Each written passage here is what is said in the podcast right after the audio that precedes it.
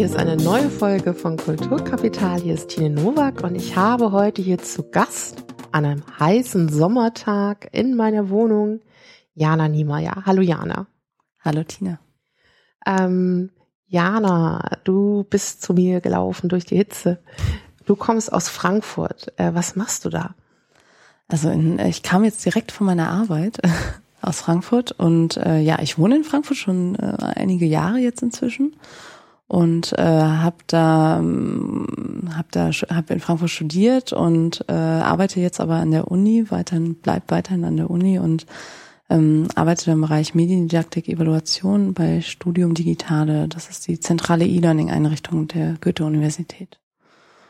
Und genau, mein Arbeitsfeld ja, rankt sich eigentlich so um Evaluation und Prüfung und E-Prüfung und ähm, ja, alles sehr ja, äh, wissenschaftlich abstrakte Dinge erstmal, aber mein Kernthema, sage ich, worum es ja auch eigentlich heute gehen soll, äh, war ähm, in meinem Studium der Kulturanthropologie eigentlich so dieser medienanthropologische äh, Punkt, der sich natürlich in meiner Arbeit jetzt auch widerspiegelt, aber die Medienanthropologie und dann das Thema Online-Dating war halt sozusagen das Thema. Genau, um Online-Dating wird es heute auch gehen. Ein bisschen so ist es ja auch mit uns. Wir sitzen hier uns gegenüber. Mhm. Es gibt irgendwas Leckeres zwischen uns, was wir gar nicht benutzen. Also es gibt so kleine Schokotäfelchen. Äh, und äh, theoretisch könnten wir uns die ganze Zeit in die Augen gucken. Was ist das, was ist beim Online-Dating ja gar nicht gebraucht wird? Da guckt man sich ja nicht in die Augen und da wirst du auch gleich noch ein bisschen mehr erzählen. Ich würde aber gerne noch mal weiter zurückgehen. Du hast gesagt, du lebst schon ziemlich lang in Frankfurt. Wo kommst mhm. du denn ursprünglich her?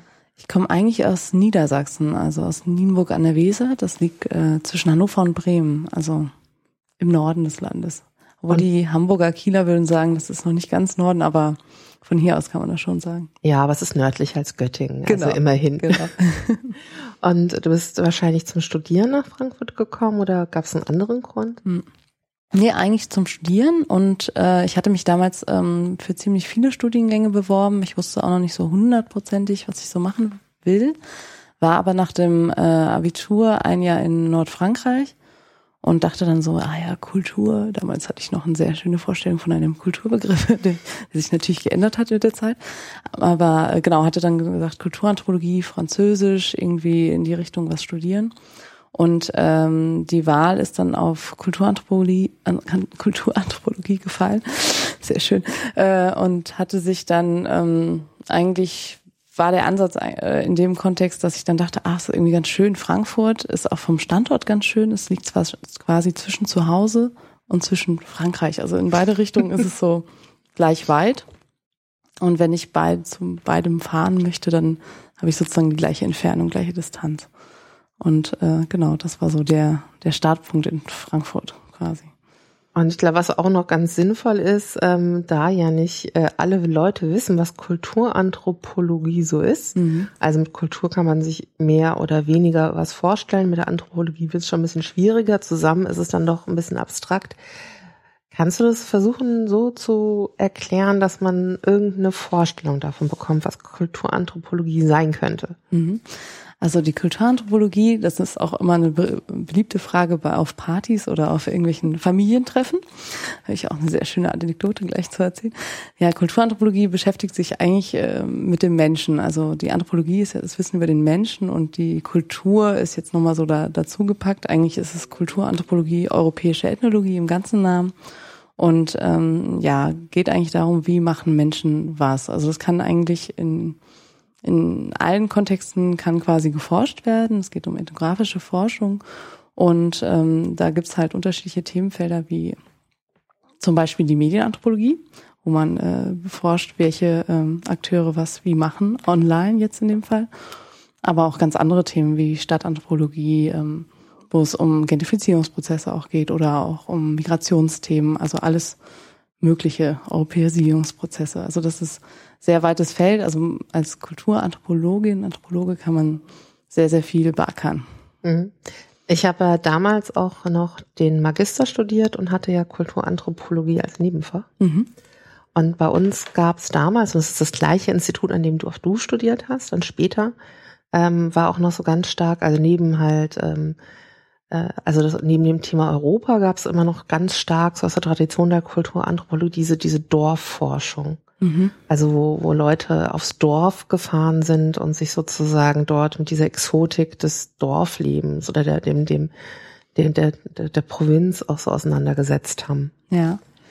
Und äh, das fand ich damals ganz beeindruckend, dieser Gedanke, dass quasi in so einer kleinen Gemeinschaft, weil ich komme ja selbst aus einer Kleinstadt, mhm. ich fand es immer sehr banal, das Leben in der Kleinstadt, aber dass man sozusagen dieses äh, vertraut Banale nehmen kann und sagen kann, oder dem, dem steckt irgendwas Besonderes inne, weil die sind für dieses für mich banale Leben aber Experten. Die kennen das ja viel besser als ich und die sind Experten für ihr Dorf.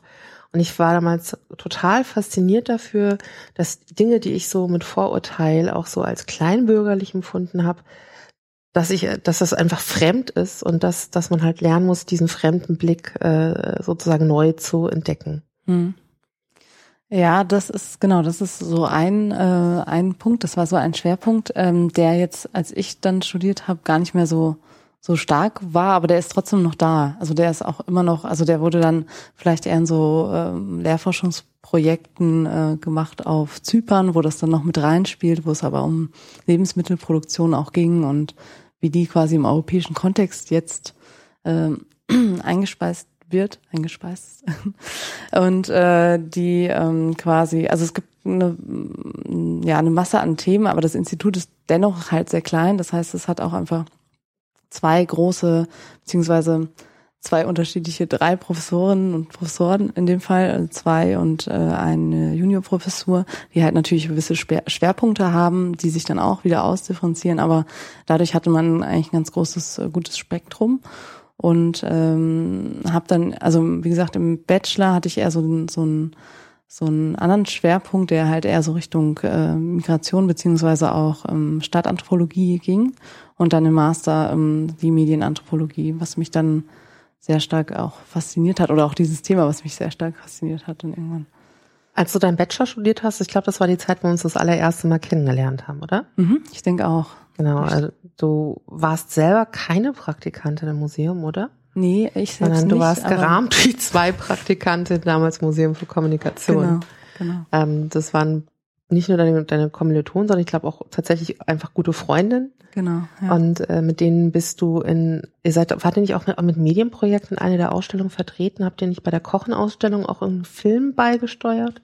Wir haben äh, bei der Kochenausstellung, ich weiß gar nicht, ob in dem Kontext der Ausstellung dann der Film lief, aber wir hatten so einen kleinen Film gemacht ähm, über die Rotunde Frauen. Also Rotunde ist äh, diese Cafeteria äh, an der Goethe-Uni und ähm, wir haben uns damals, ähm, als wir diesen Film Arbeitskreis, Arbeitskreis gemacht haben, im Rahmen der äh, GEFCA, die Frankfurter Gesellschaft zur Förderung der Kulturanthropologie und europäischen Ethnologie. Das ist äh, ein Verein und äh, da äh, gab es unter anderem so einen Filmarbeitskreis, also wo Studierende einfach mit der Kamera losziehen konnten zu einem bestimmten Thema damals von äh, Sascha Knoche geleitet, dass wir uns Themen rausgesucht haben zum Oberbegriff Gesichter und Geschichten. Also wir konnten wirklich alles machen. Und wir hatten dann so den äh, Schwerpunkt, ähm, dass wir dachten, okay, wir sehen diese Frauen jeden Tag. Die sprechen auch teilweise andere Sprachen. Man kriegt das ja mit. Wo kommen die her? Die sind ja auch sozusagen großer Teil von dieser Universität, die diese Universität am Laufen hält. Das sind nicht nur die Studierenden, die Professoren, und Professoren, sondern äh, genau, das sind auch einfach diejenigen, was, was machen die eigentlich, wie kommen die da hin? Und äh, wer steckt eigentlich dahinter? Und hatten dann uns auf eine Protagonistin so als, als Schwerpunkt ähm, fix, äh, fixiert oder die hatten wir so als Protagonistin ausgesucht und äh, das war auch total äh, super in dem Kontext. Also es war einfach der der Rahmen und äh, da ging es natürlich auch um Brötchen schmieren, um Essen, um gemeinsam Essen in dem Kontext und das waren aber, es war so ein kleiner studentischer Film von 14 Minuten. Genau. Mhm. Ja. Und ähm, den Bachelor hast du ja dann dort auch abgeschlossen und genau, du bist dann in Master mit diesem Medien- und Medienthema. Wie kam das? Also kam das auch über diese Arbeit mit GEFCA? Ich weiß, äh, du bist auch irgendwie, ähm, ähm, GEFCA hat auch dieses äh, Radio bei Radio X, das ist so ein Bürgersender. Mhm. Äh, bist du über dieses selber Medienmachen zu Medien gekommen oder fandest du das Thema aus einem anderen Grund interessant, dich mit Medienanthropologie zu beschäftigen? Also erstmal hatte ich im Master das ähm, mehr so auch als Schwerpunktthema, auch in den verschiedenen Kursen. Andererseits habe ich auch gleichzeitig zu dem Master die Buch- und Medienpraxis angefangen. Also dieses Fortbildungsprogramm, was du ja auch gemacht mhm. hast. Mhm. Und ähm, genau, und hatte dann als ähm, die Buch- und Medienpraxis, als ich die halt machte, hatten wir dort äh, Teilnehmer und Teilnehmer aus den unterschiedlichsten Regionen, aber die waren ungefähr vom Alter. Also es gab schon ein paar Ältere, die da mitgemacht haben, aber es waren ungefähr alle so Mitte 20, äh, Ende 20 und ähm, da sagte eine, dass sie irgendwie ihren Freund über Elitepartner kennengelernt hat. Und ich dachte, okay, äh, krass. Ich, ich meine Vorstellung war bis dato eigentlich, dass es halt äh, nur Personen machen, die mindestens einmal geschieden sind oder so überspitzt gesagt oder auch einfach älter. Also ich dachte, meine Vorstellung war einfach dann äh, auch vorher, ähm, das machen jüngere Leute, die treffen sich sowieso irgendwie in anderen Kontexten noch häufiger und die machen das überhaupt nicht. Und äh, da dachte ich schon das erste Mal so, ah, das ist eigentlich interessant.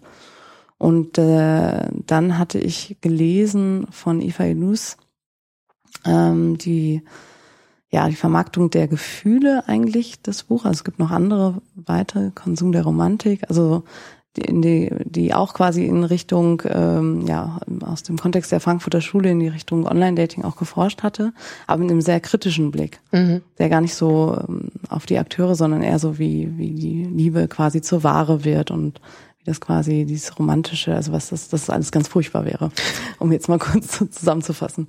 Und dann habe ich äh, irgendwie gedacht, ähm, dass es irgendwie interessant wäre, das aus einem anderen, aus einer anderen Perspektive vielleicht auch zu betrachten und einfach ähm, ja, einfach sich mit Leuten auch ähm, darüber zu unterhalten, wie sie das wahrnehmen, wie sie versuchen auch ähm, bestimmte, ähm, ja, bestimmte Vorstellungen von sich dort zu, also wie sie sich dort präsentieren, wie sie das überhaupt äh, einschätzen, wie welche Plattform sie dann nutzen, präferiert und wie das dann eigentlich beim Kennenlernen ist. Also ob es da, ob es da irgendwelche Dynamiken gibt, die dann ähm, da aufschlagen. Und ähm, der Schwerpunkt war dann letztendlich auch auf diese äh, Matching-Verfahren. Also das fand ich besonders interessant. Also dass durch einen Algorithmus quasi die richtigen Partnerinnen und Partner zusammengeführt werden und ähm, wie das so funktioniert. Das war quasi so der Ausgangspunkt.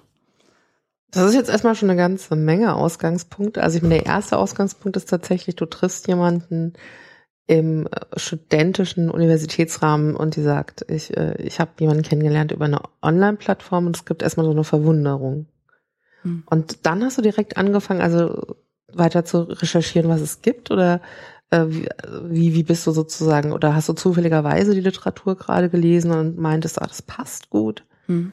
Das war eigentlich, ähm, genau, es war eigentlich diese, das war noch nicht während der Zeit, wo ich diese Fortbildung gemacht habe. Ähm, da habe ich so das erste Mal gedacht, ah ja, interessant. Und das Buch habe ich aber irgendwie ähm, später gelesen. Also das habe ich irgendwann ein Jahr später oder so. Und dann ging es aber auch erst, also das war dann auch die Zeit, wo es dann langsam darum ging, welches Thema, also macht man jetzt eigentlich für die Masterarbeit? Ähm, Gibt es da irgendwie was, was einen so weiterhin, also weiterführend auch interessiert ähm, an den Themen, die man jetzt vielleicht schon behandelt hat? Und dann habe ich halt gedacht, das wäre irgendwie, das wäre irgendwie cool, also das noch irgendwie näher sich zu anzuschauen. Und ähm, habe dann genau weiter recherchiert, habe einfach geguckt, was gibt's erstmal auch online dazu, der klassische Weg dann. Und äh, habe einfach geguckt, was gibt's überhaupt für Plattformen. Und es gibt eigentlich einige Portale, die auch ganz gut ähm, ja darüber, darüber informieren, so Singlebörsen-Vergleich und die auch das ganz gut aufbereiten, so ähm, ja die Daten, die es eigentlich gibt, auch sehr stark statistisch. Und das war so erstmal der Ausgangspunkt, wo ich dann ähm, auch im, das im Seminar quasi ähm, mal präsentiert habe oder im Kolloquium und dann gesagt wurde vom Prof, ja, das klingt gut und machen Sie weiter und dann habe ich das gemacht. Und als du in dieser Zeit diese Dinge nachrecherchiert hast, warst du selber zu der Zeit Single? Warst du zu der Zeit selber mit jemandem zusammen? Äh, also ich kann mir vorstellen, dass es, dass es ja. was mit einem macht. Also mhm. wenn du sozusagen als Single dieses Thema nimmst, mhm. Also, glaube ich, ist es was anderes, als wenn du sozusagen in einer Partnerschaft da reinguckst. Du denkst, wo ganz klar wird, hey Leute, ich interessiere mich nicht für mich aus eigenen Gründen, sondern dass ich bin jetzt Forscherin. Ja, also ich habe, ähm, ich äh, hatte damals meinen Partner auch schon, ich habe ihn noch immer noch, aber der war erstmal ein bisschen beunruhigt, äh, dass ich dieses Thema genommen hatte. Aber eigentlich war es vielleicht dadurch einfacher, weil genau dadurch hat man jetzt vielleicht nicht erstmal so, dass einem die Leute sagen, ah ja, du machst so ein Forschungsthema, genau. Mal sehen, was bei ne? Rauskommt. Forschungsthema in Anführungsstrichen. Ja. Und ähm, Genau, deswegen äh, war es äh, auf der Ebene ähm, war das irgendwie dann für mich irgendwie ganz klar. Ich, ich habe einen Partner und ich bin nicht auf der, ich bin halt Forscherin. Und nach deiner Arbeit warst du aber auch immer noch mit ihm ja, zusammen, genau, sondern du hattest genau. besser nicht mit jemandem zusammen, den du bei deiner Forschung kennengelernt hast. Ganz genau, ganz okay, genau. Also es ist immer noch dieselbe Person. es handelt sich um dieselbe Person. Gut. Genau. Und ähm, ja, aber das war ähm, genau hat, hat ihn dann erstmal so ein bisschen nervös gemacht, klar auch wenn ich dann so gesagt habe, ich habe, ich chatte jetzt gerade so mit Leuten, so Interviews äh, im Chat habe ich auch so gemacht und auf der anderen Seite natürlich ganz stark in so Online-Foren auch oder in Online-Plattformen äh, dieser Flirt-Charakter natürlich sofort da ist. Also dass dann, äh, wenn ich, äh, also ich habe das auch öffentlich gemacht auf den Profilen, in denen ich angemeldet war und habe gesagt, ich bin Forscher und suche Interviewpartnerin, Partner, in dem Fall nur eigentlich, weil sich ne, vor allem dann Männer dann auch für meine Profile interessiert haben. Und äh, dann schrieben die auch so, ah, das ist mal eine gute Masche. Ziemlich gut. Also so, man muss ja sehr stark, sehr originell auch rüberkommen. Das ist halt auch ein, ein wichtiger Punkt ähm, in dem ganzen Kontext, dass man sich natürlich versucht, sehr, sehr positiv darzustellen. Was natürlich dann die Ironie der ganzen Sache ist, dass es natürlich alle sehr viel sehr gleich macht oder sehr standardisiert, weil alle sind sehr positiv und alle sind lesen gern und gehen gern ins Kino und treffen gern Freunde. Also das macht es halt wieder sehr sehr uni, also standardisiert. Aber hattest du vorneweg so tatsächlich so eine Art Forschungsdesign, also dass du dir wirklich so eine Art Schlachtplan gemacht hast, mhm. wie genau nähere ich mich jetzt quasi da diesen Personen, die ich mir anschauen möchte, mhm. wie lang wird es dauern, also kannst mhm. du das kurz mal so umreißen, damit man mal weiß, wie, wie, wie man sowas plant. Also, also wie, wie, wie forsche ich in einem, in einem Chatroom, wie forsche ich Online-Datende? Hm. Also wie geht man das an? Musst du das irgendwo ankündigen, den Firmen transparent machen oder bist du da klammheimlich reingerutscht? Ja, also ich habe ähm, erstmal sehr viel darüber gesprochen, dass ich das vorhab, auch auf Partys und oder auf irgendwelchen mit Freunden. Und äh, es ist sehr interessant, wenn man erstmal da ein bisschen drüber spricht. Dann gibt es sehr, sehr viele Leute, die sagen, ah, ich mache das auch. Oder ah, ich kenne jemanden, der macht das, vielleicht kann, kannst du den interviewen. Und ähm, das war sozusagen eine Möglichkeit, auch an Interviewpartner irgendwie ranzukommen. Aber die andere war eigentlich, dass ich dann ähm, genau auch über einen Kontakt ähm, einen, einen weiteren Kontakt zu, eine, zu auch zu Plattformen bekommen habe, was letztendlich dann nicht geklappt hat, weil es aus der einfach ein Informatiker war bei einer großen äh, ja, Partnerbörse und äh, der durfte einfach im Grunde auch gar nicht mit mir reden, was aber auch verständlich ist, weil äh, das natürlich deren Betriebsgeheimnis auch ist. Also das ist quasi ähm, Vermarktungsstrategie. Das heißt, ich bin da eigentlich so rangegangen, dass ich geguckt habe, okay, ich gucke mir schon die Matching-Verfahren an und die Partnerbörsen oder ich mache das selbst einfach mal auch durch. Also ich bei den Matching-Verfahren ist halt der Unterschied ähm, oder bei den Partnerbörsen die Matching-Verfahren anbieten äh, oder beziehungsweise äh, aufgrund der Matching-Verfahren äh, matchen mhm. mit den Profilen, dass man sich erstmal durch so ja 70 bis 90 Fragen durchklicken muss und dann wird ein Persönlichkeitsprofil erstellt. Und dann wird quasi, werde ich gematcht mit anderen und dann erst dann, also das sehe ich alles, das ist alles noch kostenlos. Und erst wenn ich sozusagen näher Kontakt aufnehmen will und E-Mails schreiben will, äh, ich habe dann vielleicht mal drei frei so, aber dann muss ich bezahlen. Oder ich werde auch angeschrieben und dann sehe ich, äh, dass da was geschrieben steht, aber es ist halt so wie in so einer Milchglasscheibe. Also ich kann es nicht richtig lesen. Und um das lesen zu können, dann ist quasi erst, wird dieses Abo quasi erst angeboten. Das heißt, man hat sozusagen einen sehr starken Anreiz, dann vielleicht auch ähm, das äh, dann zu machen. Also das war sozusagen die eine, eine, die eine Variante, so Partnerbörsen. Andererseits äh, wollte ich jetzt auch nicht massig Geld dafür ausgeben und mich da so äh, die ganze Zeit irgendwie, keine Ahnung, da 150 Euro jetzt lassen und nur damit ich jetzt da ein bisschen forschen kann. Mhm. Ähm, deswegen hatte ich einmal dann so ein Abo irgendwie, in so einem Abo-Kontext irgendwie sechs Monate frei gewonnen. Mhm quasi bei einer Plattform. Das hatte ich dann gemacht und äh, ich habe mir noch Flirtbörsen angeguckt, also klassische Flirtbörsen, die quasi nicht diese Matching-Verfahren machen. Die haben auch ein paar so kleine äh, ja, Tools, mit denen man auch so ein bisschen besser selektieren kann, sage ich mal. Darum geht's ja auch sehr stark. Mhm. Ähm, aber da kann man sich einfach frei anmelden und ähm, genau auch Leute kontaktieren, so wie man möchte. Aber Flirtbörsen funktionieren eher so wie soziale Netzwerke mit eindeutigen oder mehrdeutigen Absichten. Ja, würde ich, würde ich schon sagen. Also es gibt äh, ganz unterschiedliche Ausrichtungen. Es gibt auch generell, das ist ein Riesenpool an, an ich hatte allein, also ich habe ja nur vier, sag ich mal, mir so angeschaut. Andere kamen dann noch hinzu, je nachdem, was ich für Interviewpartner hatte und die dann auch noch andere sozusagen untersucht hatten. Aber ähm, es gibt auch für, pff, es gab noch einen, ich habe genau, es gab noch eine Person, die war zum Beispiel auch Schwarzes Glück. Das sind einfach äh, ja Leute, die irgendwie auf äh, ja auf äh, etwas dunklere Musik äh, stehen, sage ich mal. Schwarzesglück.de ist ein so eine Plattform, also die einfach nach Interessen laufen. Oder es gibt halt dieses, was man öfter sieht, Gleichklang äh, ist halt so eine Plattform ähm, für ökologisch Denkende. Ja, und, mit schwarzer Musik meinst du aber in dem Fall jetzt eher sowas wie Gothic. Ja, ja, so okay. Death Metal mhm. und sowas, genau. Also genau. Das ein Zeug. Ich hatte schon mal so eine Begegnung in, mhm. in einer Bar, wo, wo, wo, mhm. ich, wo, wir auch gesagt haben, dass wir beide schwarze Musik mögen. Ja. Nur der, die eine Person meinte damit eher Soul so oder Soul sowas. und ah, ja, stimmt, das war jetzt missverständlich. Ich meinte eher eher so was wie Goth-Zeug. Genau, genau. Also das ist, kann durchaus unterschiedlich verstanden werden. Gut, dass wir das auf jeden Fall nochmal erklärt haben. ja.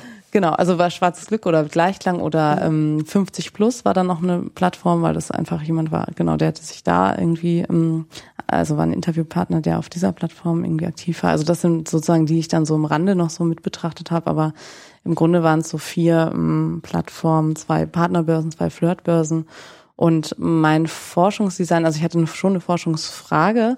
Ich hatte auch äh, schon grob umrandet, was mich da so interessiert, also so einen groben Interview-Leitfaden quasi. Mhm. Ähm, aber die Interviewpartner und Partnerinnen habe ich eigentlich darüber gewonnen, dass ich genau darüber gesprochen habe und mich dann verwiesen wurde an Freundinnen und Freunde, die ich dann interviewt habe oder halt direkt über die Plattform, mhm. dass ich angeschrieben wurde und dann habe ich halt äh, die Fragen gestellt und dann im Chat oder auch mal so ausführlicher mit Schreiben immer hin und her und Okay, und wenn jemand nicht so genau weiß, was mit Interviews gemeint wird, mhm. das musst du, glaube ich, auch noch mal kurz erklären, weil in der Kulturanthropologie auch auf eine bestimmte Art und Weise geforscht wird. Also man forscht quasi nicht nur mit Buch und Text, sondern man geht halt raus ins Feld. Genau. Äh, das Feld ist halt in deinem Fall dann die Online-Börse. Was genau bedeutet dann dieses, In also wie fun funktionieren solche Interviews? Ja, also was ähm, ich ganz ähm, in dem Kontext ganz äh, spannend fand, wenn jetzt auch, äh, wenn ich jetzt Interviewpartnerinnen, Partner face to face hatte, also wenn ich jetzt die getroffen habe tatsächlich, nicht nur virtuell gechat, gechattet habe oder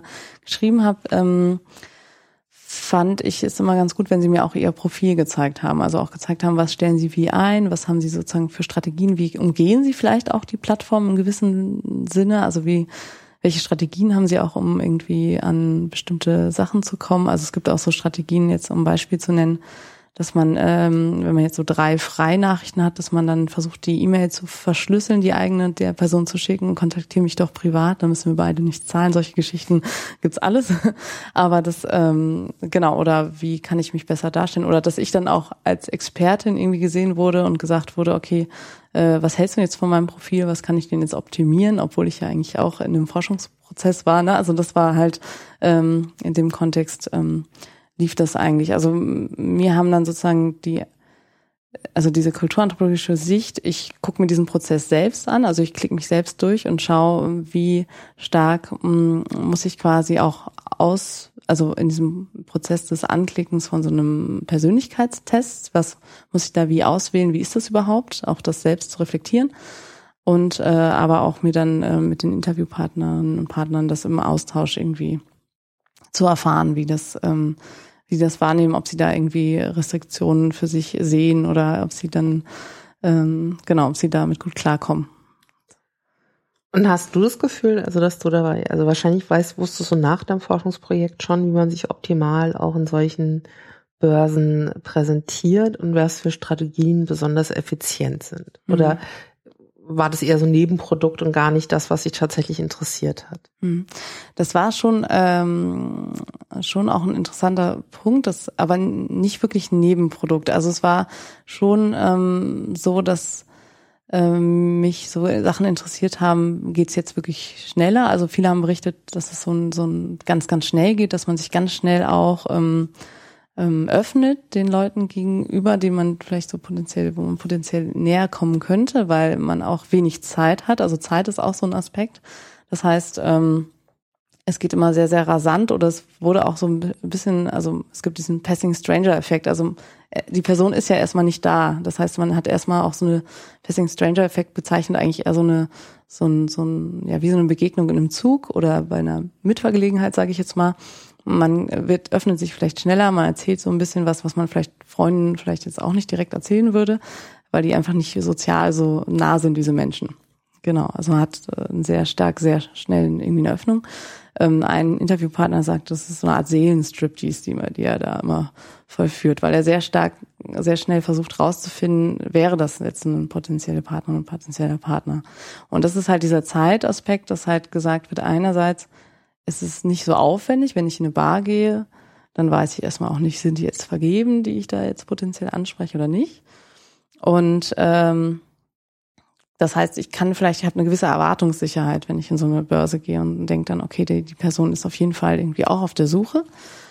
Mm, andererseits wird natürlich viel Zeit auch darauf verwendet, erstmal auszuwählen und zu selektieren und zu gucken und zu schreiben und also das ist immer dann sehr relativ. Das heißt, äh, letztendlich merken die, die, die Personen dann doch, dass sie sehr stark, sehr viel Zeit davor verbringen und sehr stark versuchen, irgendwas herauszufinden, was natürlich dann auch wieder äh, dazu führte, sage ich mal, selbst wenn sie sozusagen eine Vorselektion hatten durch eine Partnerbörse, dass sie selbst auch Selektionskriterien angesetzt haben. Das heißt, sie beschrieben dann sowas wie, ähm, ich hatte am Anfang habe ich irgendwie jeden getroffen äh, und äh, dann habe ich aber gemerkt, okay, ich muss irgendwie das, das ich kriege das zeitlich auch nicht hin. Ich muss irgendwie noch mehr mm, jetzt Parameter irgendwie einführen, dass ich dann sage, okay, nur die, die das und das Kriterium erfüllen oder das im Profil stehen haben. Was natürlich wieder dazu führt, dass äh, dann auch eine große Unsicherheit besteht, ob man dann nicht jemanden verpasst, der sich einfach nur nicht richtig dargestellt hat. Ne? Also das ist halt ist halt so eine Sache. Was aber auch wieder äh, sehr schön ist, wenn es dann, sag ich mal, klappt, oder wenn mal, äh, hatte ich jetzt auch einen Interviewpartner, der dann seine Freundin darüber kennen, über eine Plattform kennengelernt hatte, dass er dann sagte, ähm, ja, es war halt zufällig, haben wir uns zur gleichen Zeit angeschrieben. Also dieser Romantisierungsaspekt, der sehr stark so in unserer Gesellschaft irgendwie auch noch vorhanden ist, sage ich mal, ähm, oder immer noch äh, vorhanden ist und wahrscheinlich auch immer vorhanden bleibt, ist äh, dort auch sehr stark zu finden, weil es ja erstmal was sehr standardisiertes ist. Also es ist erstmal eine sehr sehr ein Topf, ein Deckel funktioniert erstmal nicht so, weil es gibt einen Topf und es gibt sehr sehr viele Deckel und dann muss man sich halt äh, genau entscheiden und deswegen äh, genau so eine Art Nachromantisierungsprozess eigentlich tritt dann so ein bisschen ein. Und hast du dich hauptsächlich mit Leuten getroffen, die tatsächlich nach einer langen oder längeren Beziehung auf der Suche waren? Oder hast du dich mit äh, auch Leuten interviewt, die einfach nur sozusagen geguckt haben, was da an möglichen kurzen, kurzen Bekanntschaften auch da sozusagen rum, hm. rumliegt, äh, ja. rumschreibt, sich präsentiert in diesen Partnerbörsen? Ja, also es war die äh, Personen, die ich jetzt so hauptsächlich äh, interviewt habe, so face to face, waren alle schon so mit ernsten Absichten unterwegs, haben aber auch sehr viel formuliert, dass sie halt genau natürlich auch nicht wissen, wer gegenüber ist erstmal und dann den sozialen Kontext der Person auch nicht kennt, wie das sonst ist, wenn man über Freunde jemanden kennenlernt.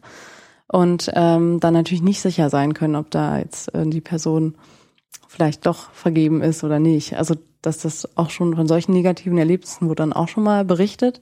Über die Chat ähm, über den Chat hatte ich einen Interviewpartner, den ich auch sehr, also mit dem ich sehr gern geschrieben habe, aber der auch sehr stark äh, aufs Flirten aus war oder sehr, sehr viel ähm, auch von sich aus geschrieben hat, aber der auch meinte, er hätte eine Freundin, die hat er auch über diese Plattform kennengelernt, aber er kontaktiert halt weiterhin auch Frauen. Also das ist halt, genau, ist halt so seine, seine äh, Masche in dem Kontext. Also es gibt halt alles.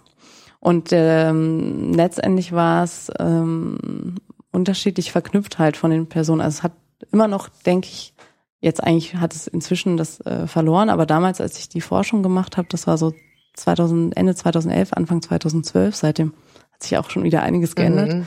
Aber ähm, war es eigentlich so, dass es auch noch ein bisschen so ein Stigma auch hatte und auch vielleicht weiterhin vielleicht auch noch ein bisschen hat, also wenn man sich mal eine Plattform kennengelernt hat, dass das halt ähm, ja damit nicht so geprahlt wurde, sondern eher irgendwie, ja, ja, wir haben uns, keine Ahnung, woanders kennengelernt, irgendwie irgendwas, eine Geschichte erfunden wurde. Das war auch immer so ein Punkt.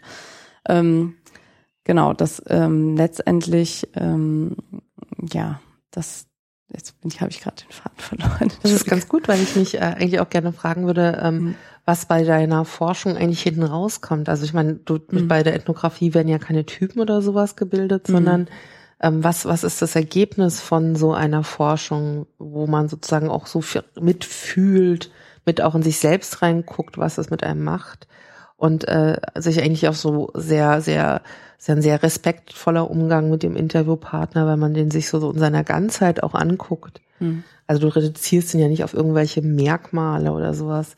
Ähm, was, was kann denn da an Forschung oder als, als Ergebnis hinten rauskommen? Mhm.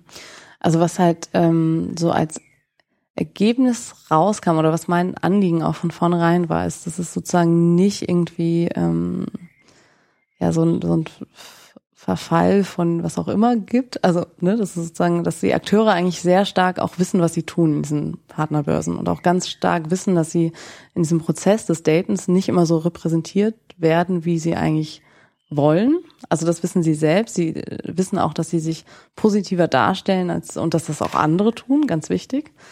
Ähm, nur ähm, genau merkt man halt auch, also war halt auch so eine ähm, so eine Geschichte, dass die ähm, dass es halt nicht zu stark abweichen darf, auch von der eigenen, von dem eigenen, von der eigenen Person. Aber es ist ja auch generell dann die Frage, wer, wer ist man dann eigentlich, ne? Oder wie stellt man sich da und welches Konzept hat man von sich und wie wird das dann so präsentiert. Und eben fragtest du noch, was funktioniert denn eigentlich gut? Und dann gab es halt so Hinweise wie, ähm, ja, wenn Männer irgendwie Fotos einstellen, dann Fotos mit Hunden funktionieren sehr, sehr gut.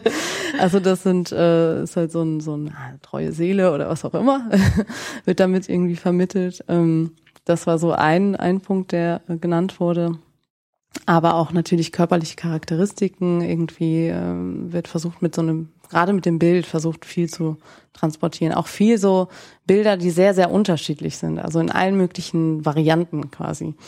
Und ähm, da gab es sehr, sehr viele Enttäuschung auch seitens vieler ähm, ja, Interviewpartnerinnen, Partner, dass sie dann sagten, ja, aber häufig waren, dann es waren doch nicht mehr so viele Haare auf dem Kopf, wie es eigentlich auf dem Bild war. Also davon kann man eigentlich irgendwann ausgehen, dass es so ist schon ein sehr schönes Bild ist und geschönt.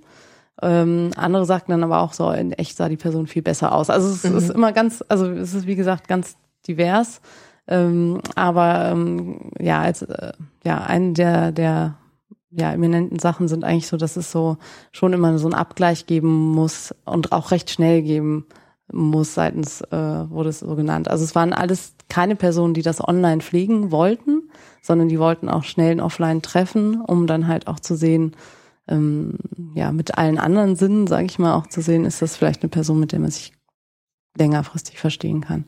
Und es ist halt einfach auch eine weitere Möglichkeit, ähm, auch heutzutage natürlich äh, einfach, um sich kennenzulernen. Also das ist natürlich auch so das, was am häufigsten genannt wird, ähm, es ist, man ist gerade in die neue Stadt gezogen. Es hat auch unsere Gesellschaft ist sehr stark flexibel. Man muss recht schnell irgendwie vielleicht in eine neue Stadt ziehen, um, um zu arbeiten. Also das ist halt dann schwierig, irgendwie sich einen Freundeskreis aufzubauen. Und das ist halt vielleicht eine Möglichkeit, Freunde zu finden, aber auch äh, um Partner zu finden natürlich auch. Liegt das an der auch an den an der Altersgruppe von Leuten, mit denen du dich unterhalten hast? Also sozusagen junge Absolventen, die gerade tatsächlich auch so auf dem Arbeitsmarkt sind. Ich meine, Frankfurt ist auch eine Stadt, wo Leute oft für ein paar Jahre zum Arbeiten reingehen und dann auch wieder rausgehen. Also äh, glaubst du, du hättest ähnliche Ergebnisse in einer anderen Stadt gehabt oder ist es äh, zu vage, über sowas zu spek spekulieren? Mhm. Ich habe, ähm, also es gibt sehr, sehr viele Studien, die sich auch so ja, vor allem soziologische Studien, die sich vor allem auf so statistische Daten auch, auch äh, stützen, also sowas wie nur die Frauen in der und der Altersgruppe und was machen die eigentlich. Ähm, ich hatte nicht so den Fokus, also ich habe erstmal das offen gelassen, weil ich glaube, diese Nutzung der, des Online-Datens, das kann da wollte ich erstmal keine Unterscheidung zwischen Stadt und Land zum Beispiel auch machen. Also ich habe sowohl äh, Menschen in der Stadt interviewt als auch Menschen auf dem Land. Äh, die hatten natürlich unterschiedliche Motive erstmal, mm, aber auch von der Altersgruppe. Da war ich erst, war ich offen, weil ich ähm, genau, ich hatte sowohl jüngere äh, Personen in dem Kontext ähm, dann ge gesprochen oder mit denen geschrieben, als auch auch ältere. Und die hatten natürlich dann wie gesagt, wie du schon sagst, in der Kulturanthropologie macht man jetzt dann keine großen Gruppen. Also es waren jetzt von den, es waren jetzt auch nicht 120 Interviewpartnerinnen und Partner, sondern es waren halt einfach auch, äh, es sind halt einfach dann weniger, ähm, die man dann äh, befragt. Ähm, und gerade nicht der quantitative Ansatz, sondern der qualitative. Und äh, klar, also auf dem Land war es dann eher so von wegen, ähm, ja, äh, ich kann mir lange warten, bis hier meine Frau irgendwie vor meiner Haustür einen Platten hat oder so, ne? Mhm. Also hier hat mein Haus hat, äh, mein Haus steht in einem Dorf mit äh, irgendwie fünf, fünf insgesamt äh, Häusern und äh, es gibt hier mehr Tiere als alles andere. Und klar, das ist dann natürlich so ein klassischer, äh, klassischer Kontext, ne, wo man sagt, okay, das ist halt äh, einfach mehr, mehr Kontakt überhaupt zu anderen Leuten außerhalb des, des Kontexts. Aber ähm, in dem Stadtkontext war es vor allem dieser Zeitaspekt vielleicht auch oder dieses, ich bin gerade umgezogen in eine neue Stadt, ich habe keinen großen Freundeskreis, ich brauche jetzt irgendwie, ich bräuchte, will einfach Kontakt. Und äh, du hast ja gesagt, dass du auch ganz stark immer auch guckst, in dich reflektierst, was macht es, wie fühlt sich das an, was macht es mit mir? Was, was, was hat es mit dir gemacht, da reinzugehen? Also du hast gesagt, du bist in einer Beziehung und trotzdem chattest du da so rum und kriegst es so mit. Da sind andere Leute sind auf der Suche, die manchen, mhm. Manche sind auch nett, manche auch nicht. Äh, mhm. Und, und du entwickelst ja bei auch irgend, bestimmt irgendwelche Routinen, äh, auf, auf, auf, auf Dinge um zu reagieren, die sie vielleicht auf andere, also vielleicht hast du ja auch sonst mit irgendwelchen Freunden chattest du und das hat Auswirkungen auf die Art und Weise, wie du dich vielleicht also ich meine, das ist ja miteinander verzahnt, ja, diese, diese Forschung und dann immer auch irgendwie das eigene Leben, wenn du in die Art und Weise in Forschung reingehst. Hm. Ähm, ja, es war vor allem, also es war vor allem von der Forscherperspektive, war es eigentlich, dass ich auch diese ganzen Sachen Schritte durchmachen wollte, um dann einfach auch die Interview, Interviewten einfach besser zu verstehen in dem Kontext. Und ähm, ähm, einfach auch zu schauen, also gerade bei, also mein Lieblingsbeispiel ist eigentlich auch diese äh, bei dem, ja, bei den Merkmalen, die abgefragt werden, ist natürlich auch ob man Sport macht jetzt ähm, in, bei so einer, dieser Partnerbörse und äh, ja, wenn dann einfach, wenn man eine Liste von 30 Sportarten hat, dann klickt man irgendwas an. Also dann sagt man so, okay, äh, Segel, nee, das ist jetzt nicht so oft, aber ähm, Joggen, Joggen macht jeder mal. Also ne, also dann, man merkt auch, es ist vielleicht auch ein gewünschtes Bild von der Person. Also es wird einem ja auch schon was vorgegeben, wie mhm. vielleicht eine Person zu sein hat. Ne, also so, es sind natürlich auch so positive Merkmale einer ja einer gewünschten Persönlichkeit, die einem da vielleicht gezeigt werden. Und äh, das spiegelte sich dann auch in den in den Interviews eigentlich wieder, dass dann jemand sagte so von wegen ja und als ich dann fragte zu dem Profil, was steht da alles drin und und meinte so, ja, zum Beispiel joggen und das mache ich dann aber nächstes Jahr. Also das ist, gibt's auch Studien zu, dass halt Personen sich auch ganz stark an diesem Profil, dem Profil dann angleichen, was ich auch einen sehr spannenden Prozess finde oder sehr spannendes Thema, dass man denkt, okay, wie, wie wirkt das dann wieder auch zurück, ne? Also so eine entworfene Persönlichkeit oder ein entworfenes Bild von der Person in so einem äh, Dating-Prozess, wo es ja auch natürlich um, um Nähe und um, um Attraktivität geht, um Darstellen ganz stark. Ähm, wie wirkt das darauf ein, dass dann die Person das auch irgendwie darstellen möchte? Aber das würde ja bedeuten, ähm, wenn sozusagen dieses Profil ähm, sich sozusagen äh, im Spiegel verstärkend im besten Fall auf einen selbst zurückwirft, dann wäre ja sozusagen der Spiegel für dich, dass du dich noch stärker als Forscherin gesehen hast, weil du bist mhm. ja sozusagen in dieser Rahmung da reingegangen. Also ja. hattest du das auch gemacht oder bist du, äh, hast du tatsächlich auch äh, selbst, äh, äh, also wie, wie konntest du da so argumentieren, ohne dass du eigentlich daten willst oder flirten, ohne dass du daten willst? Ja, also ich hatte äh, selten, aber manchmal hatte ich halt so Situationen, wo halt Männer dann gesagt haben, und ja, okay, wann besprechen wir das jetzt beim Kaffee und wann machen wir das jetzt, ne, konkret, mhm. das, ich bin dann dann nicht weiter drauf eingegangen. Mhm. Also das ist halt, genau, das ist halt dann die Frage, möchte man also wen trifft man dann wirklich nochmal zum Gespräch oder ist es dann einem vielleicht, also natürlich vermischt sich das so ein bisschen. Man ist ja trotzdem irgendwie eine Person, die dann auch in dem Fokus steht. Und bei mir war es auch so, dass ich am Anfang kein Profilbild drin hatte und mein Profil erstmal noch nicht so ausgereift und ähm, ich dann auch wenig Anfragen hatte. Und sobald ich ein Bild dann eingestellt hatte, äh, haben halt mehr Leute sich auch für, für einen interessiert. Und dann war es halt auch, dann ist halt gleich so ein äußeres Merkmal da und dann wurde gesagt, ah, du hast Locken, das ist aber schön. also, ne, also, oder äh, ich sehe, du machst auch, äh, keine Ahnung, was auch immer, ne? Und äh, das interessiert mich auch. Also so, es wurde erstmal über so versucht, über äußere Merkmale so ein Gespräch irgendwie anzufangen. Was auch irgendwie gar nicht geht, was von vielen Interview äh, und Partnern gesagt wurde, wär, war halt so, man konnte so standardisierte Anfragen senden. Also man konnte einfach so standardisiert, hallo, ich möchte Kontakt aufnehmen, man kennt das ja von anderen. Das äh, meinte also, es geht auch geht gar nicht, da kann ich auch direkt einen elektronischen Korb zurücksenden, meinte dann einer. Also das ist halt, ne, also es gibt auch sehr viele, ähm, nicht Regeln, aber es gibt sehr viele ja, vielleicht schon auch irgendwie Regeln oder irgendwelche so Regulierungen, so, so Feinheiten, äh, die man vielleicht dann entwickelt auch mit der Zeit. Also selbst, dass man selbst irgendwie Kriterien anlegt, wie gesagt, dass man so selbst versucht irgendwie die Suche zu verfeinern, immer mit diesem, mit dieser Angst, dass es dann irgendwie jemand, dass man jemanden verpasst, der gepasst hätte. Mhm. Mm. Andererseits ähm, Genau, wird dann halt auch ähm, ganz stark auf bestimmte Sachen geachtet oder es gibt dann so bestimmte Codes vielleicht auch, so bestimmte Dinge, die gehen und Dinge, die nicht gehen. Was geht denn und was geht denn nicht? Ja, also, also was ging denn und was ging denn nicht? Also genau, also her. ja, ist wahrscheinlich auch immer sehr, sehr ähm, kontextgebunden, aber jetzt, wenn jemand irgendwie, was wurde mal gesagt, irgendwie nachts um um drei dann zurückschreibt oder um vier Uhr morgens, dass das erstmal so ein bisschen komisch war. Also kommt dann, wie gesagt, wie gesagt, wieder auf die Person an, ne? Also das dann, äh, je nachdem, wie schnell geantwortet wird, da kommen vielleicht so auch die klassischen äh, Vorstellungen, wie man richtig datet, obwohl man dann wahrscheinlich auch erstmal reflektiert, hat man die überhaupt und wie stellt man sich das vor? Und äh, wo kommen die überhaupt her? Vielleicht mhm. auch. Aber ist ähm. zu schnell schlecht? Also ist, ist zu schnell zu verzweifelt? Oder gibt es solche, mhm. solche Regeln da? Mhm.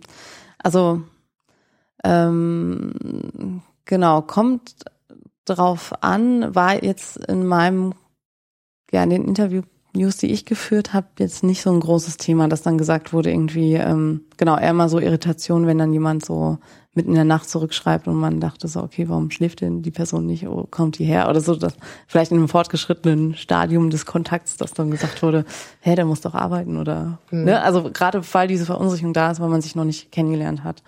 Ähm, aber ähm, in der Regel war es so, dass es irgendwie auch so bestimmte Schritte gab. Also erst schreibt man so ein bisschen, dann geht man zu, rüber zum Telefonieren, erstmal die Stimme zu hören und dann macht man vielleicht ein Treffen aus. Und da gibt's halt unterschiedliche ähm, Abstände, aber viele versuchen das halt immer recht, also je nach Person dann recht schnell irgendwie zu machen. Und ähm, ich meine, wir reden jetzt die ganze Zeit von solchen Online-Dating-Plattformen. Mhm. Ähm, und du sagst, dass ähm, man selber bestimmte äh, Routinen und Kriterien entwickelt, um sozusagen den besseren Partner oder die bessere Partnerin zu finden. Und im Vergleich dazu gibt's ja diese Matching-Verfahren, wo ein sozusagen auch dieses Auswählen auch erstmal abgenommen wird. Wie hast du denn da geforscht? Also ich meine, du hast da auch Interviews gemacht, aber hast du auch versucht äh, herauszukriegen, nach welchen Kriterien da ausgewählt wurde? Oder war das gar nicht im Interesse deiner Forschung? Das war eigentlich, genau, eigentlich war das so der Hauptfokus und deswegen hatte ich auch so den ersten Kontakt zu dieser, wie gesagt, zu diesem Informatiker von dieser Dating-Plattform, also von der Partnerbörse, ähm, aber ähm, also die Plattformen selbst sagen einfach, dass sie äh, auswählen nach äh, den typischen Parametern gleich und gleich, gleich und gleich gesellt sich gern und Gegensätze ziehen sich an. Eine Mischung daraus. Mhm. Wie genau, sagen sie nicht. Also das ist halt, abgefragt werden halt auch so, wie ich schon eben erwähnt habe, diese Sportbeispiele, aber auch natürlich ganz klassische Sachen, beziehungsweise auch äh, vielleicht absurde Sachen, aber mh, mm, äh, absurde Sachen wie ähm, ja, welches Bild gefällt Ihnen besser, irgendwelche Formatierungen, welche Kugeln und erstmal so ein bisschen abstrakt für äh, die Person, die sich dann entscheiden muss. Aber auch sowas wie, wie würden Sie gerne leben? Mhm. Ne? In welchem Haus könnten Sie sich vorstellen, was wäre Ihr Traumhaus? Und dann gibt's halt irgendwie die Stadtwohnung, äh, Altbau oder das Haus auf dem Land. Also für was würde man sich entscheiden? Ähm, dann ähm, auch sowas, äh, schlafen Sie gern bei offenem Fenster. Also das könnte ich mir vorstellen, ist vielleicht auch ein Ausschlusskriterium, wenn das jemand nicht gerne tut. Also ne, also so irgendwie äh, wird halt irgendwie so geguckt, ähm, ähm, ja, ob das irgendwie äh, dann dann gematcht wird. Und ich habe im Zuge einer ja so eines also ein E-Dating-Workshop, da war ich dabei in der Uni Bamberg gibt es so eine Soziologie des E-Datings, so, so ein Lehrstuhl. Und da war auch eine Vertreterin ähm, von einer großen Partnerbörse, die dann natürlich auch selbst, die selbst natürlich auch forschen. Also mhm. das sind ja oft dann Soziologen und, und Psychologen in diesem Kontext, die da, ähm, die dort äh, arbeiten und und ja auch diese diese Tests auswerten und matchen und Berichte schreiben und das das Produkt, sage ich mal, dann verkaufen. Ähm, die ähm, berichten natürlich ganz stark ähm, auch dann davon, welche Erfolgszahlen sie haben. Also Erfolg ist dann seitens der Plattform auch einfach oft eine Eheschließung.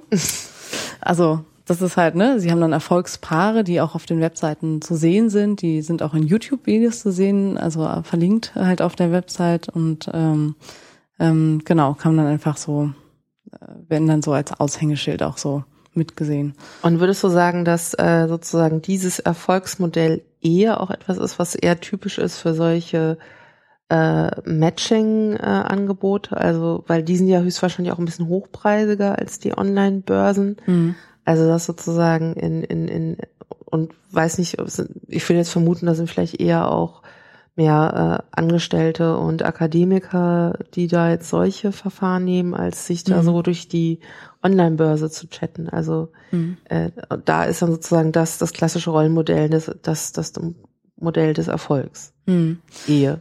Ja, ja, ähm, das kann man nicht, glaube ich, äh, also kann man vielleicht so eine Tendenz für sehen. Allerdings ähm, ist diese Tendenz vielleicht eher darin zu sehen, dass sich dann auch von den unterschiedlichen äh, Interviewpartnerinnen und Partnern, dass sie sagten so, okay, äh, ich nutze jetzt ähm, jetzt so diese Partnerwahl also Partnerbörse mit dieser, mit dem Matching-Verfahren und ich zahle dafür, weil dann ist es auch seriös. Und ich kann davon ausgehen, dass dort auch Leute, andere Leute, die zahlen, das auch ernst meinen. Andere, die waren dann eher auf Flirtbörsen, wollten aber auch vielleicht einen festen Partner irgendwie finden und äh, sagten dann aber, ähm, ja, aber so verzweifelt bin ich jetzt noch nicht, also das Thema Stigma wieder, mhm. äh, dass ich jetzt da dafür zahle. Das würde ich nie machen, weil dann ist es ja auch, dann kriegt's wieder diesen Konsumcharakter. Ne? Wurde, also dann wurde dieses Moment, also dieses Beschreiben von äh, verzweifelt sein oft thematisiert?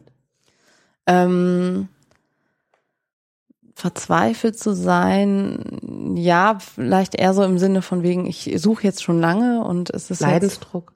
Genau, oder auch ähm, es, es gibt auch äh, klare Statistik dazu, dass halt ähm, ja vor allem Frauen irgendwie, die ab Mitte 30 ähm, dann irgendwie versuchen, irgendwie einen Partner zu finden um ähm, genau, um halt auch Familien zu gründen. Also solche Geschichten sind halt auch ähm, Thema.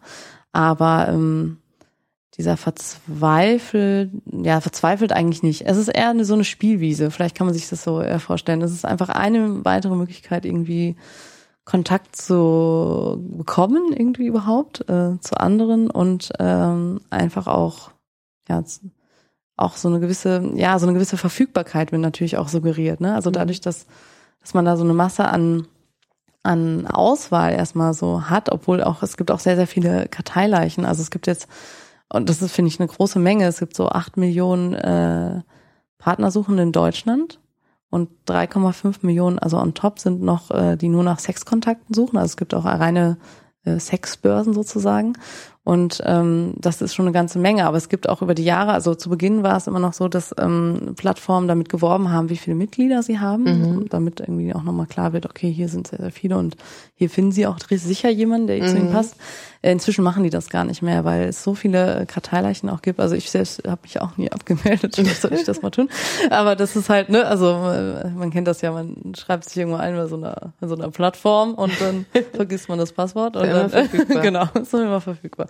Nein, aber das, ähm, man wird auch inzwischen haben die auch, ähm, schmeißen die ja noch raus, mhm. auch nach einer gewissen Zeit. Also es gibt einige Karteileichen in dem Kontext. Ähm, genau, und deswegen nochmal zu diesem Selektion, Vorselektion, dass man äh, selbst suchen muss und selbst gucken muss und dass es vorselektiert wird durch so eine Partner, ähm, Partnerbörse ist halt natürlich, dass man die Partnerbörse dann schon eine gewisse Verantwortung dafür auch übernimmt. Also dann sind sozusagen diejenigen, da können nur erstmal so richtig dabei sein, beziehungsweise die, die dann nicht dabei sind, sind vielleicht auch nicht potenziell für mich richtig. Mhm. Also diese, das geht vielleicht dadurch schon mal so ein bisschen weg. Und ähm, dennoch hat man aber vielleicht 100 vorgeschlagene Leute und die kann man ja auch, also auf einen Schlag und es kommen ja auch Leute hinzu und neue und äh, deswegen ist es, ja, ist es sozusagen, ja, ist es diese Verfeinerung von, wie gesagt, diese Selektion selbst nochmal zu gucken, okay, was interessiert mich jetzt wirklich und treffe ich jetzt jeden oder gucke ich nochmal ganz genau hin, ähm, tritt dann da auch im Grunde ein. Ähm, ein weiterer Aspekt, äh, der in dem Kontext interessant ist, dass auch seitens vieler Partnerbörsen, also damals, ich weiß nicht, wie es jetzt aktuell ist, vielleicht haben sie das auch komplett rausgenommen, aber zu meinem, zum Zeitpunkt meiner Forschung war es so, dass sie teilweise die Bilder bei dem ersten Kontakt von den Personen noch ähm, so chiffriert haben quasi. Also man konnte nicht sofort sehen, mit wem man spricht. Mhm oder mit wem man schreibt in dem Fall. Und äh, da haben sich viele von den, also von den Interviewpartnern, die das genutzt haben, fanden das alle irgendwie blöd, mhm. weil die meinten so, ja, ich zahle doch jetzt dafür, jetzt will ich auch die Bilder sehen. Und äh, seitens der Partnerbörse war aber der, der Ansatz, auf die inneren Werte konzentrieren. und das ist eigentlich sehr, sehr, interessant in dem Kontext, weil es ja eigentlich äh, äh genau erstmal nur diese Darstellung gibt Ne? Und ähm, wie, was heißt denn jetzt innere Werte? Also innere Werte heißt dann quasi das Geschriebene, was man austauscht oder das, was man spricht, weil man vielleicht schon Telefonnummer ausgetauscht hat oder E-Mail-Adresse oder mal irgendwie äh, ne, genau, das fand ich halt. Aber hast du hast du das auch äh, auch noch mal so in, in, in Relation dazu gesetzt, ähm, dass äh, wenn ich das Bild nicht habe, das unter Umständen dazu führt, dass ich ja dadurch auch mehr schreiben muss? aber Schreiben unter Umständen ja auch mit höheren Kosten verbunden ist bei manchen Börsen. Ja. Also es kann ja gar nicht das Interesse von Börsen sein, dass sie immer sofort alle Partner finden. Ja. Da würden die sich ja quasi ihrer Kundschaft permanent berauben. Genau. Also inwiefern hast du, hattest du denn das Gefühl, dieses zwischen Verfügbarkeit und tatsächlich des Matchens mhm. einerseits Ziel ist, aber andererseits, dass es ja vielleicht auch irgendwie Strategien gibt, Leute auch ein bisschen erstmal da in der Börse rotieren zu lassen, mhm. bevor die dort mhm. auch tatsächlich unterkommen. Mhm. Gibt es sowas? Also so das Gefühl, so kleine Hürden eingebaut werden, damit die hm. tatsächlich da. Hm. Ja, ähm, wahrscheinlich, also es kann gut sein, dass es auch äh, die Seite technische Hürde erstmal gibt, um, um das auch zu erreichen. Also was äh, ganz klar äh, auch formuliert ist von, von jetzt so Chefs von Partnerbörsen, er sagte das mal in einem Interview, ist natürlich der beste Kunde ist halt der, der kurz vor der Resignation einen Erfolg hat und vielleicht nach einem Jahr wiederkommt. Das ist vielleicht so, ne, der halt immer wieder zahlt und so, oder der auf jeden Fall, ähm, genau, lange zahlt und dann auf jeden Fall jemand findet. Ähm, das ist natürlich das, das Beste für eine Partnerbörse. Ähm, natürlich sind auch diese Abonnements gestaffelt. Das heißt, wenn ich jetzt nur drei Monate nehme, ist das natürlich teurer, als wenn ich sechs Monate nehme oder ein Jahr. Das wird dann auf den Monat günstiger. Und dann ist natürlich vielleicht auch ein gewisser Druck da, äh, in der Zeit dann auch jemanden zu finden. Also dass man sagt, okay, ich habe jetzt sechs Monate Zeit oder ein Jahr Zeit und in der Zeit muss es jetzt irgendwie klappen, dass man sich das so vorgenommen hat. Aber im Grunde ist es ja vom Preis ähm, ja vergleichbar wie wie so ein Fitnessstudio zu bezahlen, mhm. sagen wir es mal so. Aber was natürlich auch trotzdem ein Kostenpunkt ist. Mhm. Klar. Hattest du Leute, die auch ähm, auch äh, zuvor oder während des Prozesses auch mal so ganz klassische Partner äh, äh, Börsen in der Zeitung genutzt hatten, also die den Vergleich hatten, wie Zeitung funktioniert, äh, also im, im, wenn du gegen, wenn du jetzt online gegenüberstellen würdest. Mhm. Also es gab, genau, es gab auch Personen, die das, äh, die Kontaktanzeige quasi äh, klassisch irgendwie genutzt haben oder auch einfach mal so über so eine Anzeige online. Ähm, aber ähm, genau, also es kommt ja, dieses Online-Dating kommt ja auch eigentlich ein bisschen von dieser klassischen, die Kontaktanzeige ist quasi so, dass die, die Urmutter des Online-Datings vielleicht. Ähm, aber ähm, genau, einfach um, um äh, über ein Medium erstmal irgendwie einen Kontakt herzustellen. Es wurde jetzt, die Person, die ich jetzt interviewt habe, haben jetzt nicht groß noch irgendwie über, über Zeitungen noch irgendwie Kontaktanzeigen ähm, geschaltet oder haben auch nicht vorher Kontaktanzeigen geschaltet und haben gesagt, jetzt mache ich online, weil das ist ja günstiger und besser oder was auch immer und ich habe ich mehr Auswahl.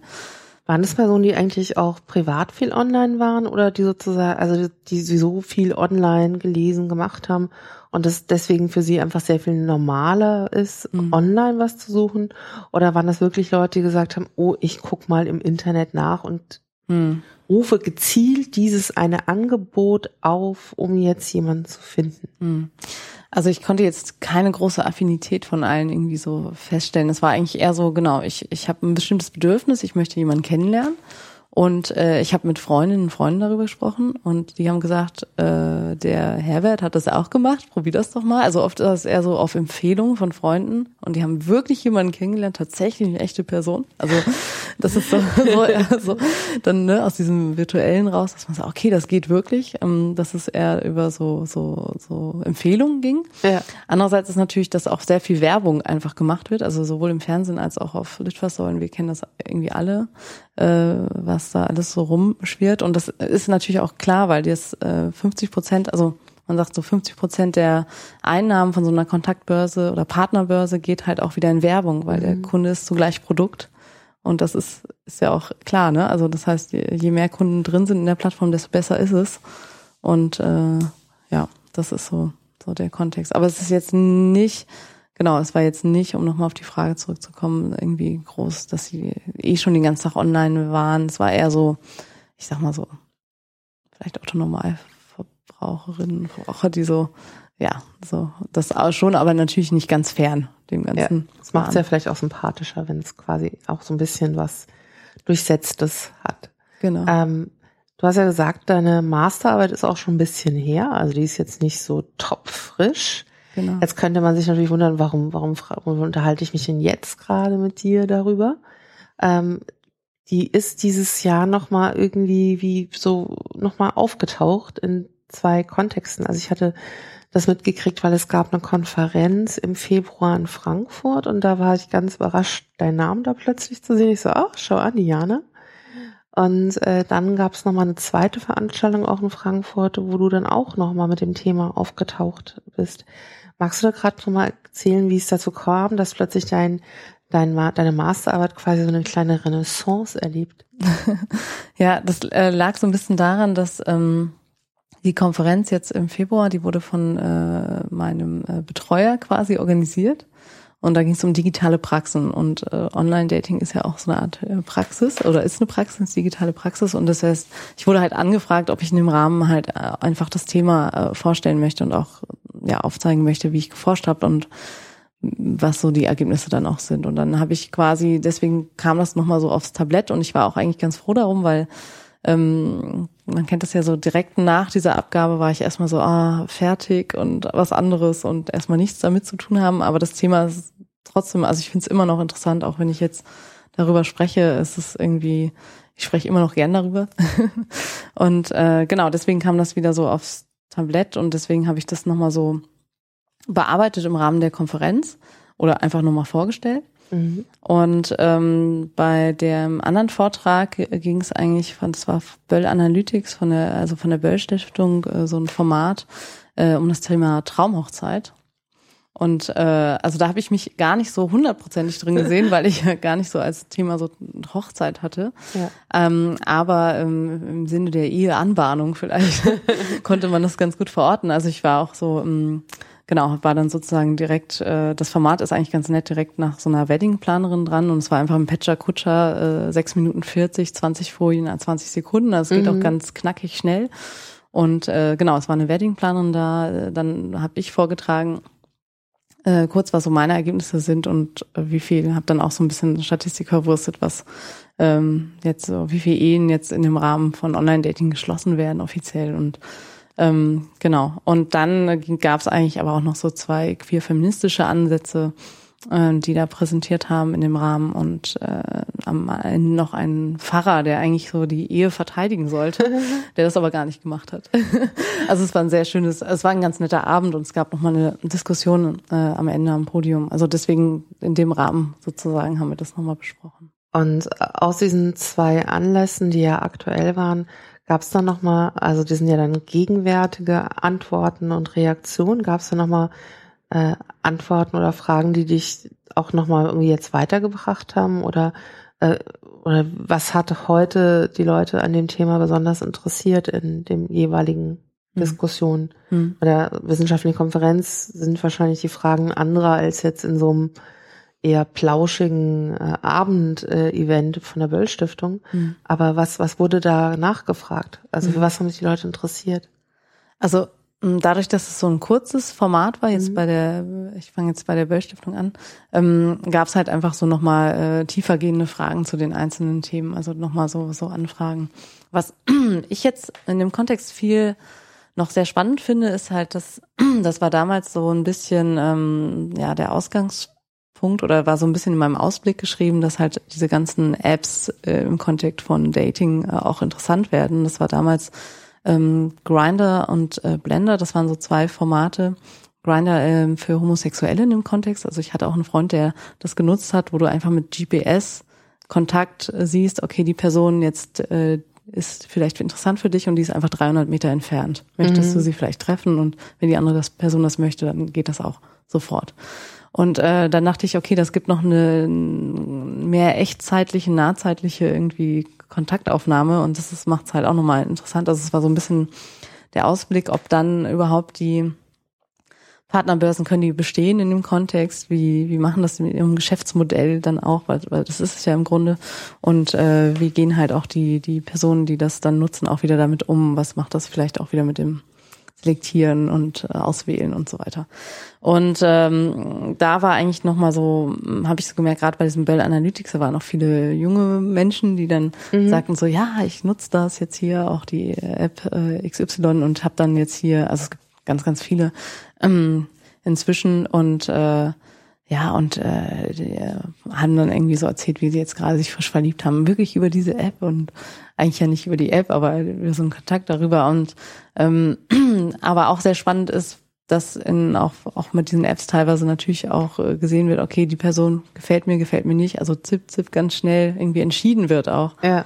Äh, passt das, passt das nicht. Und also eigentlich ist immer dadurch interessant, welchen ja, welche ähm, ja, Selbstdarstellungsstrategien oder mhm. Inszenierungsstrategien fruchten dann eigentlich in dem Kontext und welche kommen irgendwie gut an oder welche sind halt irgendwie wünschenswert und das ist gut, kann man vielleicht auch mit anderen so Social Media natürlich auch gut analysieren. Also was ist jetzt so mh, hm, ähm, wichtig an, an Bildern und Fotos.